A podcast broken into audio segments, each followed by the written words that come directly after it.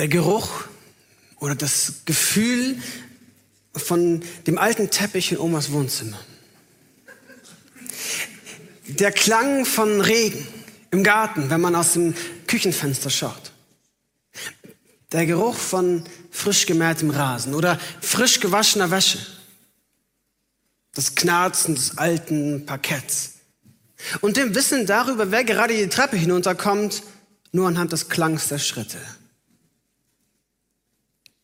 Zu Hause. Wie fühlt sich für dich zu Hause an? Wie riecht das? Wie schmeckt das? Wie sieht das aus zu Hause? Wir alle empfinden da wahrscheinlich ganz andere Sachen. Und du schmeckst und riechst und siehst was anderes vor dem inneren Auge als ich. Ich weiß auch nicht, ob du gerade an deine Kindheit denkst und wie das so war mit deinen Geschwistern oder alleine. Oder ob du an das Haus denkst, das du deinen Kindern und Enkelkindern bereitest, als ihr Zuhause.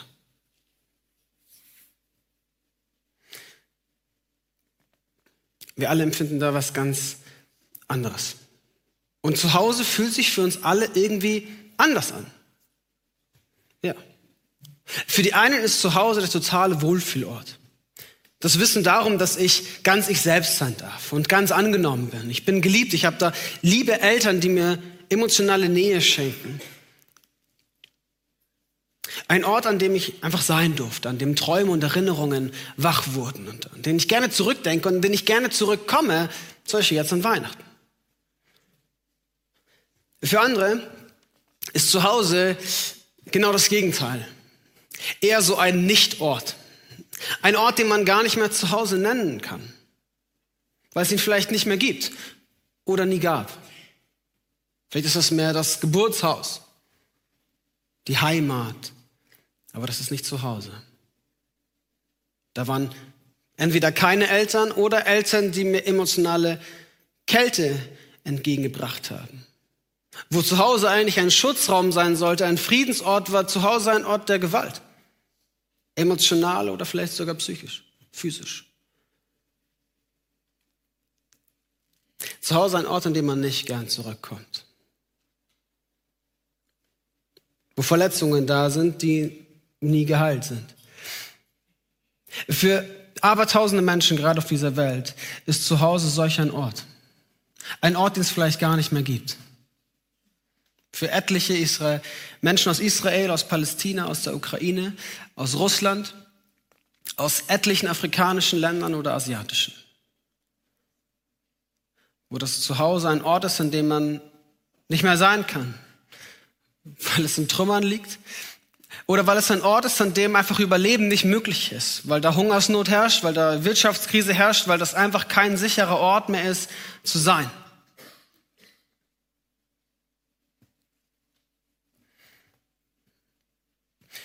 Und für die meisten von uns sind wir wahrscheinlich irgendwo dazwischen. Irgendwo, wo zu Hause sich emotionale Kälte und emotionale Wärme die Hand reicht. Und das sind Verletzungen, die geheilt sind und die Versöhnung mit sich gebracht haben. Und das sind Verletzungen, die noch nicht geheilt sind. Da gibt es schöne Erinnerungen an zu Hause und schmerzhafte Erinnerungen zu Hause. Und da ist nach Hause kommen an Weihnachten vielleicht ein ambivalentes Gefühl. Man steht so zwischen den Stühlen. Aber was wir alle gemeinsam haben in, diesem, in dieser Bandbreite ist eine Sehnsucht nach Zuhause. Eine Sehnsucht danach, dieses Zuhause zu haben, entweder weil ich es vermisse, weil es jetzt gerade an Weihnachten mir vor Augen geführt wird, dass es das nicht gibt. Oder nicht mehr so, wie es das mal gab, weil da Menschen fehlen am Weihnachtsfest. Oder eine Sehnsucht nach Zuhause, weil ich weiß, wie schön das da ist. Weil ich das mal erlebt habe als Kind. Herr, und wenn du wissen willst, was positive Vorfreude und positive Sehnsucht ist, dann musst du am Weihnachtsgottesdienst am 24. in die Kinderaugen schauen, die hier drin sitzen. Und die so eine Vorfreude haben, endlich nach Hause zu kommen, die es kaum aushalten können, die haben eine richtig große Sehnsucht nach zu Hause.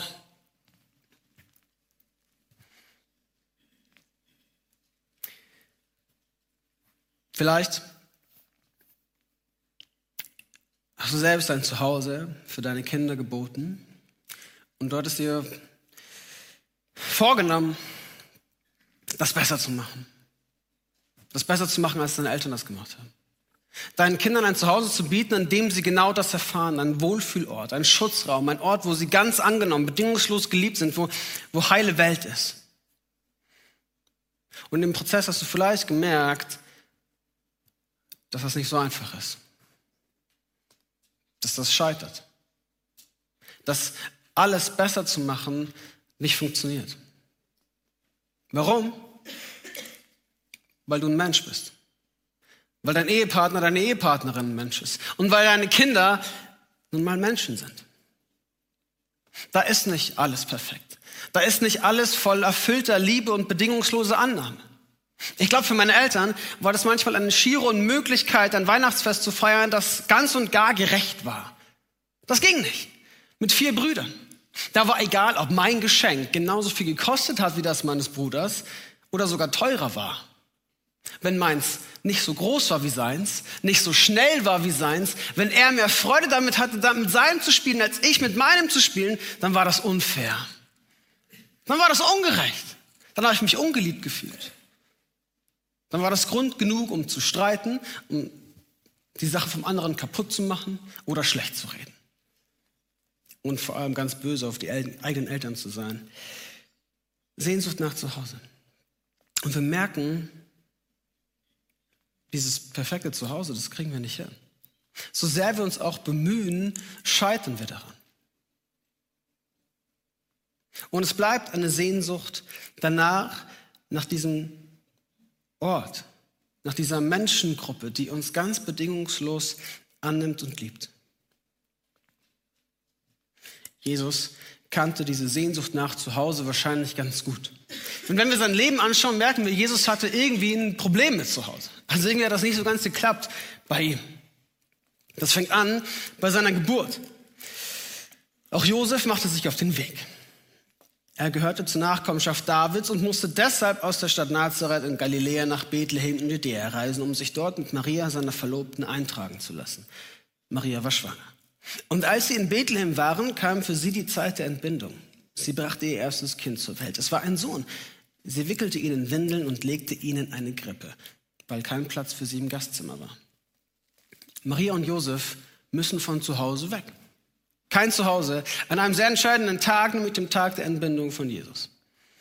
Kein Zuhause. Ja, sie waren in der Heimatstadt von Josef, aber ganz offensichtlich war das nicht mehr wirklich Heimat, denn es gab niemanden, den sie kannten. Keine Verwandtschaft, keine Bekannten, niemand da, kein Gastzimmer. Also kommen sie in den Stall neben dem Haus. Heutzutage wäre das sowas wie die Garage. So, da könnt ihr übernachten, da könnt ihr euer Kind kriegen. Kein Zuhause. Und dann müssen sie sogar von dorthin weiter fliehen nach Ägypten, weil es einen Mann gibt, der auch Angst hat um sein Zuhause, nämlich König Herodes. Er hat Angst um sein Königreich, weil auf einmal da jemand kommt, von dem gesagt wird, dass er der König der Juden sei. Also bekommt der König Angst und lässt alle Erstgeborenen umbringen. Maria und Josef fliehen mit ihrem Sohn Jesus Christus äh, nach Ägypten und dann später nach Nazareth. Ein schwieriger Start für so eine junge Familie, mit einem neugeborenen Kind und dann noch diese Hirten und die Weisen. Auch sie verlassen ja ihr Zuhause, ihre Herde oder ihr Königreich, von denen sie kommen und gehen das Risiko ein, dass in ihrer Abwesenheit was auch immer passiert. Sie verlassen ihr Zuhause, um dort zu diesem Stall zu kommen, zu Jesus. Ganz offensichtlich ist die Weihnachtsgeschichte geschrieben für Menschen, die irgendwie ein Problem haben mit Zuhause. Für Menschen, die das die sich da hineinfühlen können und sehen können, ja, ich, okay, wow. Ich habe auch, ich auch Probleme mit meinem Zuhause. Weihnachtsgeschichte ganz offensichtlich für dich geschrieben. Und dann zieht sich das weiter durch das Leben von Jesus. Er wird einmal gefragt, ob ihm denn jemand nachfolgen dürfte. Jetzt kommt einer zu ihm und sagt, Jesus, ich würde dir gerne nachfolgen. Jetzt könnte man sich vorstellen, Jesus sagt, hey, sehr gut. Applaus, Applaus, Hand drauf, let's go. Und Jesus erwidert etwas ganz anderes und spricht von sich selbst und macht damit klar, was das kostet, ihm nachzufolgen. Jesus erzählt, die Füchse haben Gruben und die Vögel unter dem Himmel haben Nester. Aber der Menschensohn hat nichts, wo er sein Haupt hinlege. Das ist die Antwort auf die Frage, darf ich dir nachfolgen? Der Menschensohn hat kein Ort, wo er sein Haupt hinlege. Der Menschensohn Jesus Christus hat hier kein Zuhause. Kein Rückzugsort, kein Wohlfühlort. Jesus sagt, das ist nicht meine Heimat hier. Und wenn du mir nachfolgen willst, dann gilt das Gleiche für dich. Wenn du mir nachfolgen willst, dann sagt Jesus, dann, dann bist du mein Bruder und meine Schwester. Dann gehörst du meine Familie. Das ist, der, das ist dein Hauptgewinn sozusagen. Und den Preis, den du dafür zahlst, um das zu bekommen, ist, du bist Teil meiner Familie und das bedeutet, du hast hier kein Zuhause. Du hast hier keinen Ort, wo du dein Haupt hinlegen kannst. Und wir merken, in der Nachfolge Jesu Christi wird sein Problem von zu Hause unser Problem mit zu Hause. Der Hebräerbrief drückt das so aus. Wir haben hier keine bleibende Stadt, sondern die zukünftige suchen wir. In einer anderen Übersetzung heißt es, denn hier auf der Erde haben wir keine Heimat. Unsere Sehnsucht gilt jener künftigen Stadt, zu der wir unterwegs sind. Wir haben hier auf Erden keine Heimat, sondern unsere Sehnsucht gilt einer künftigen Stadt, zu der wir hin unterwegs sind. Die wir nur schemenhaft irgendwo am Ende des Horizonts erahnen können, wo wir, wo wir eine Idee davon bekommen, dass es das ja geben wird dass es das geben kann. Und wir merken, unsere Sehnsucht nach Zuhause ist nicht nur eine Sehnsucht, um nach Hause zu kommen an Weihnachten und hoffentlich fährt die Bahn früh genug, dass ich noch es schaffe zum Weihnachtsfest. Und hoffentlich muss ich nicht arbeiten und hoffentlich streiten wir nicht am Weihnachtsfest, sondern unsere Sehnsucht nach Zuhause liegt viel tiefer und hat ihren Grund in Gott. Und diese Sehnsucht nach Zuhause, diese Sehnsucht nach bedingungslose Annahme, diese Sehnsucht nach diesem Ort, wir merken, den gibt es hier nicht. Unsere Sehnsucht gilt einer noch kommenden künftigen Stadt.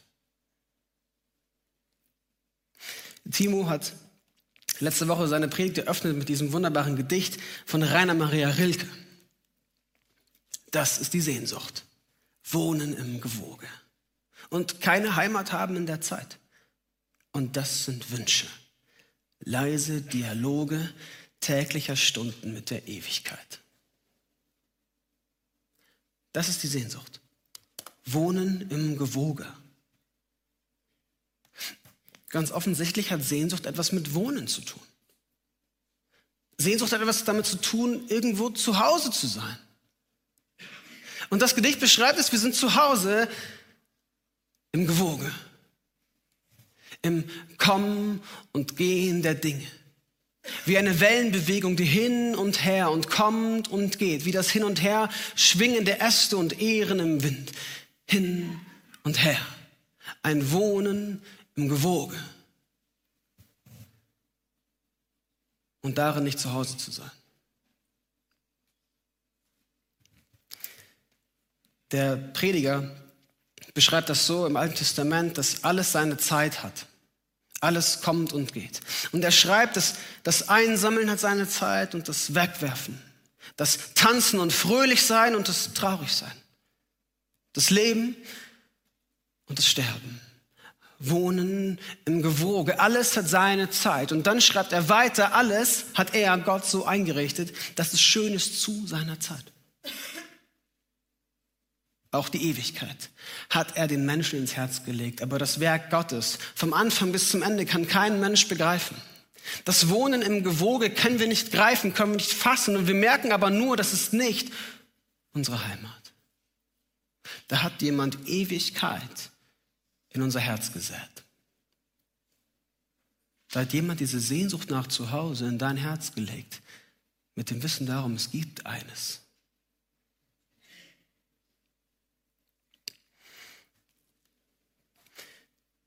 Es ist gut und so wichtig, dass wir diese Sehnsucht haben. Wenn du sie nicht hast, dann bitte Gott darum, schenk mir diese Sehnsucht nach zu Hause erneut. Weil sie dir zeigt, dass es, dass es eines gibt. Weil es dir zeigt, dass es da diese Ewigkeit gibt, die auf dich wartet. Dass es diese zukünftige Stadt gibt, zu der wir hin unterwegs sind. Weil wir Sehnsucht danach haben, etwas zu trinken, deshalb gibt es Wasser. Und weil wir Sehnsucht danach haben, etwas zu essen, deswegen gibt es etwas zu essen. Und die Bibel sagt, ja, du hast eine Sehnsucht nach einer Ewigkeit, weil es eine gibt. Weil es eine gibt. Aber weil du sie hier auf Erden vergeblich suchst. Diese bedingungslose Liebe und Annahme, die findest du hier auf Erden vielleicht nur stückweise. Vergänglich, für kurze Zeit. Ja, vielleicht, ganz selten. Aber es gibt sie, diese zukünftige Stadt. Es gibt diesen Ort. Und wir merken, hinter der Sehnsucht nach Zuhause steckt eine Sehnsucht nach Ewigkeit. Und im letzten eine Sehnsucht nach Gott. Eine Sehnsucht zurück nach Hause zu ihm zu kommen. Da, wo Adam und Eva aus dem Garten hinaus mussten, war ja nicht der Garten und die Bäume das Wichtige, sondern die Nähe des Vaters. Wir merken, unsere Sehnsucht nach Zuhause ist keine Sehnsucht nach vier Wänden und einem Dach über dem Kopf. Nicht die Sehnsucht danach, irgendwie in Frieden leben zu können, sondern eine Sehnsucht danach, ganz heil zu sein. An einem ganz heilsamen Ort zu sein. Und dieser Ort ist eben eine Person. Gott der Vater. Ein Ort, so schreibt die Offenbarung, an dem es kein Leiden mehr gibt, kein Schmerz, keine Tränen mehr, keine Zerstörung, keine Verletzung mehr, sondern komplette Wiederherstellung. Wo Tod, Leiden und Verletzung nicht das letzte Wort haben, sondern Gnade und Barmherzigkeit und Wiederherstellung und Frieden. Wo Jesus Christus selbst thronen und wohnen wird und wir werden auch dort wohnen und er spricht, ich siehe, ich mache alles neu. Und dann könnte man fragen, Herr Samuel, aber ist das nicht einfach eine ganz einfache Ewigkeitsvertröstung? So im Sinne von, ja, hier auf Erden ist alles Kacke, aber hey, deine Familie ist zwar nicht so gut zu dir, aber wow, eines Tages wartet deine Ewigkeit auf dich. Nice. Dein Zuhause ist gerade zerbombt und im Krieg. Hey, aber kein Stress, kein Problem. Eines Tages ist deine Ewigkeit, eine Wohnung, die jetzt schon für dich vorbereitet wird. Das meine ich damit nicht. Das meine ich damit absolut gar nicht. Wir brauchen keine Ewigkeitsvertröstung, keine billige Ausrede, um irgendwie Leid wegzuwischen. Aber was wir brauchen in unserer westlichen Welt, ist ein Blick für diese Ewigkeit. Ein Sinn dafür. Das Wissen darum, dass es diese Stadt gibt. Wir sind so gut darin, uns Sorgen um das Morgen zu machen. Und das Übermorgen. Und das, was in einer Woche ist und in einem Jahr ob dann noch alle gesund sind, ob dann noch alles passt, ob ich jetzt die Geschenke für Weihnachten noch rechtzeitig besorgt kriege, ob das Geld zusammenkommt, um das kaufen zu können, was ich gerne kaufen würde, ob das mit meiner Karriere und allem drum und dran irgendwie passt. Wir sind so gut darin, uns darüber Sorgen zu machen und ich glaube, manchmal verlieren wir und vergessen wir, uns Sorgen um die Ewigkeit zu machen. Und Sorgen darum zu machen, ja, kenne ich den Vater denn? Kennt er mich? Kenne ich seine Stimme und seine Gebote? Habe ich sie verstanden? Und halte ich sie auch? Habe ich sie auf mein Leben übertragen? Mache ich mir darüber eigentlich Sorgen und Gedanken?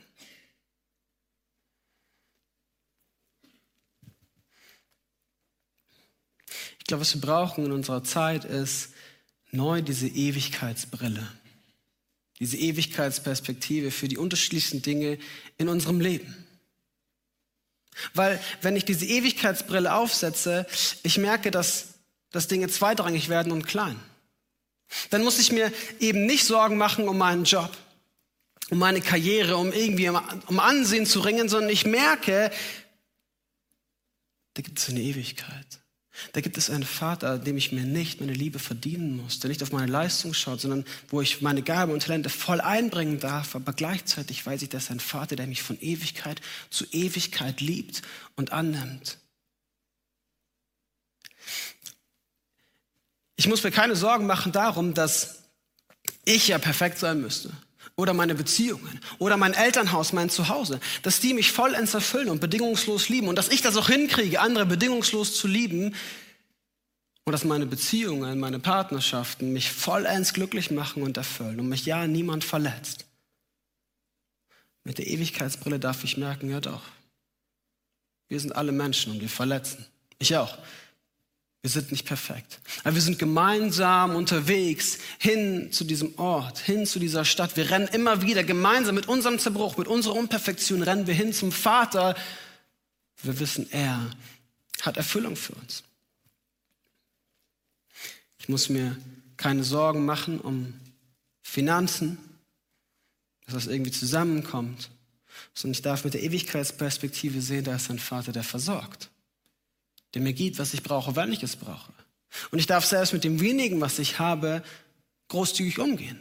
Und ich darf es geben und ich darf es spenden. Ich darf meinen Zehnten geben, freudigen Herzens, weil ich weiß, da ist jemand, der versorgt.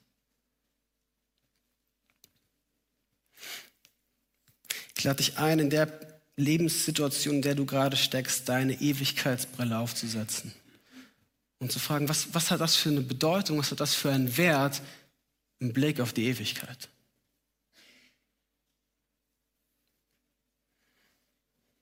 Und wir merken dann darin, eine Ewigkeitsperspektive einzunehmen, ist nicht ein Vertrösten hin auf die Ewigkeit. Irgendwann kommt das mal, bleib nur ruhig sitzen und wart ab, sondern das macht ganz viel mit deinem Hier und Jetzt. Das verändert deine jetzige Situation schon. Wir merken, Ewigkeit bricht hinein in unsere Gegenwart. Und das ist also nicht nur ein Tool, um irgendwie deine Gegenwart zu bewältigen, nicht so ein psychologischer Trick, um irgendwie klarzukommen im Alltag, sondern ein Wissen darum, diesen Ort gibt es ja wirklich. Diesen Jesus gibt es ja wirklich und er kam in unsere Gegenwart. Mit ihm brach Ewigkeit in uns hinein. Unser Zuhause ist die Ewigkeit. In Jesus Christus merken wir, dass er das Wort wurde Mensch und wohnte unter uns. Und wir haben seine Herrlichkeit gesehen, eine Herrlichkeit, wie sie nur der ein und einzige vom Vater hat, erfüllt mit Gnade und Wahrheit. Er, Jesus Christus, wohnte unter uns. Jesus sein Problem mit dem Zuhause fängt nicht erst im Stall in Bethlehem an, sondern schon viel früher. Dass er sich aus freien Stücken entscheidet, sein Zuhause, die Herrlichkeit des Vaters zu verlassen, um Mensch zu werden. Und dann lesen wir später, wer mich liebt, Jesus, der wird mein Wort halten und mein Vater wird ihn lieben und wir werden zu ihm kommen und Wohnung bei ihm nehmen. Jesus, der nicht nur Mensch wurde, um hier rumzulaufen und schlaue Sachen vor 2000 Jahren zu sagen, sondern der Mensch wird, um heute in deiner Gegenwart, in deiner Realität, in deinem Zerbruch Wohnung zu nehmen in deinem Herzen. Das ist für dich heute Morgen zum allerersten Mal oder neu dran, das anzunehmen. Mal das zuzulassen, dass Gott Wohnung in dir nehmen möchte. Vielleicht hast du diesen Wunsch, diese Sehnsucht nach dieser Ewigkeitsperspektive, nach dieser bedingungslosen Liebe und Annahme. Und ich will dir heute Morgen sagen, die findest du im Vater. Und der Weg zum Vater ist durch Jesus Christus.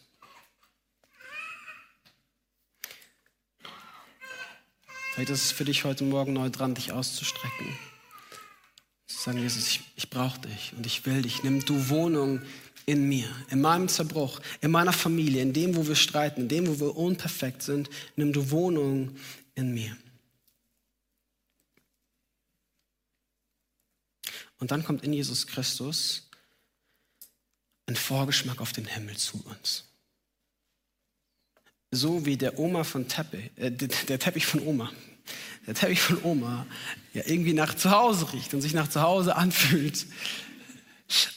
Wo, wo, die, wo die frisch gewaschene Wäsche ja irgendwie nach zu Hause riecht und doch nicht zu Hause ist. Das ist ja nicht zu Hause. Der Teppich ist ja nicht zu Hause. So kriegen wir hier auf Erden schon einen Vorgeschmack auf den Himmel, auf die Ewigkeit, in Lobpreis, in Anbetung, in, in, in Gastfreundschaft, in, in Gemeinde, in seinem Wort, in der Taufe oder wie wir später feiern im Abendmahl.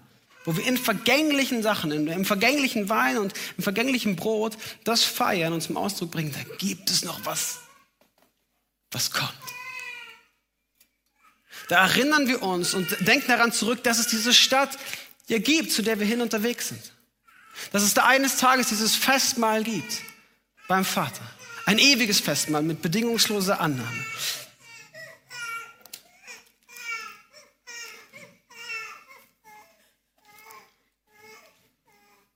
Wir kriegen diesen Vorgeschmack auf den Himmel hier auf Erden schon. Paulus schreibt es einmal so, jetzt sehe ich wie durch einen verschwommenen Spiegel, dann aber von Angesicht zu Angesicht. Jetzt erkenne ich stückweise, dann aber werde ich Gott erkennen, wie er mich jetzt schon kennt. Wir sind dahin unterwegs, dass wir eines Tages ihn von Angesicht zu Angesicht sehen.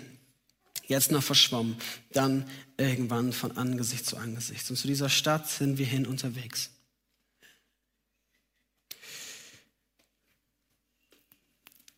Vor dieser Stelle im Hebräerbrief, wo es heißt, wir haben hier keine bleibende Stadt, sondern die zukünftige suchen wir. Ein paar Verse davor lesen wir, lesen wir davon, dass wir aufgerufen werden, hinauszugehen aus der Stadt. Da steht, verlasst die Stadt, zieht hinaus. Das ist ein Bild dafür, was außerhalb der Stadtmauern passiert ist. Am Versöhnungstag, einem Opferritus im Alten Testament, wurde dort einmal im Jahr das Opferblut des Lammes hinausgebracht aus der Stadt.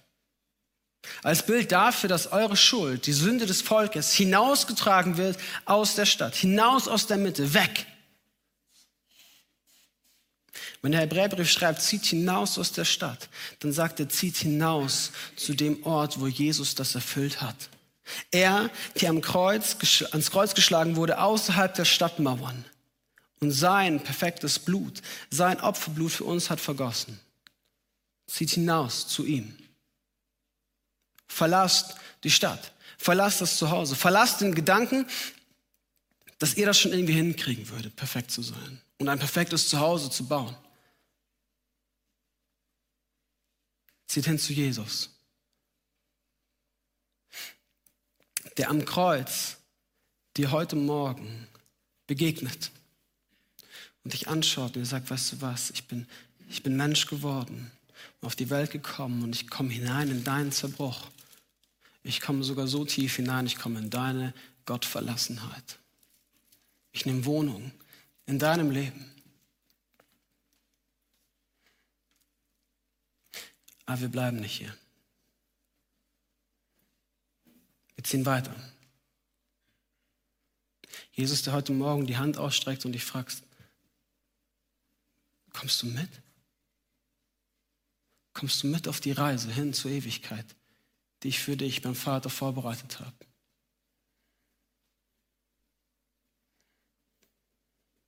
Jesus sagt dich ein, wir, wir gehen auf eine Reise. Wir gehen nach Hause. Das ist eine lebenslange Reise. Aber kommst du mit?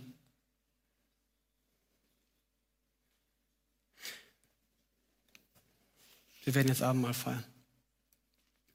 Und das ist deine Möglichkeit, darauf Antwort zu geben und dir das vor Augen zu führen. Ob du mitkommen willst, ob du das annehmen willst für dich, dieses Opferblut und seinen Leib. Und jetzt darf ich euch noch den Segen Gottes zusprechen.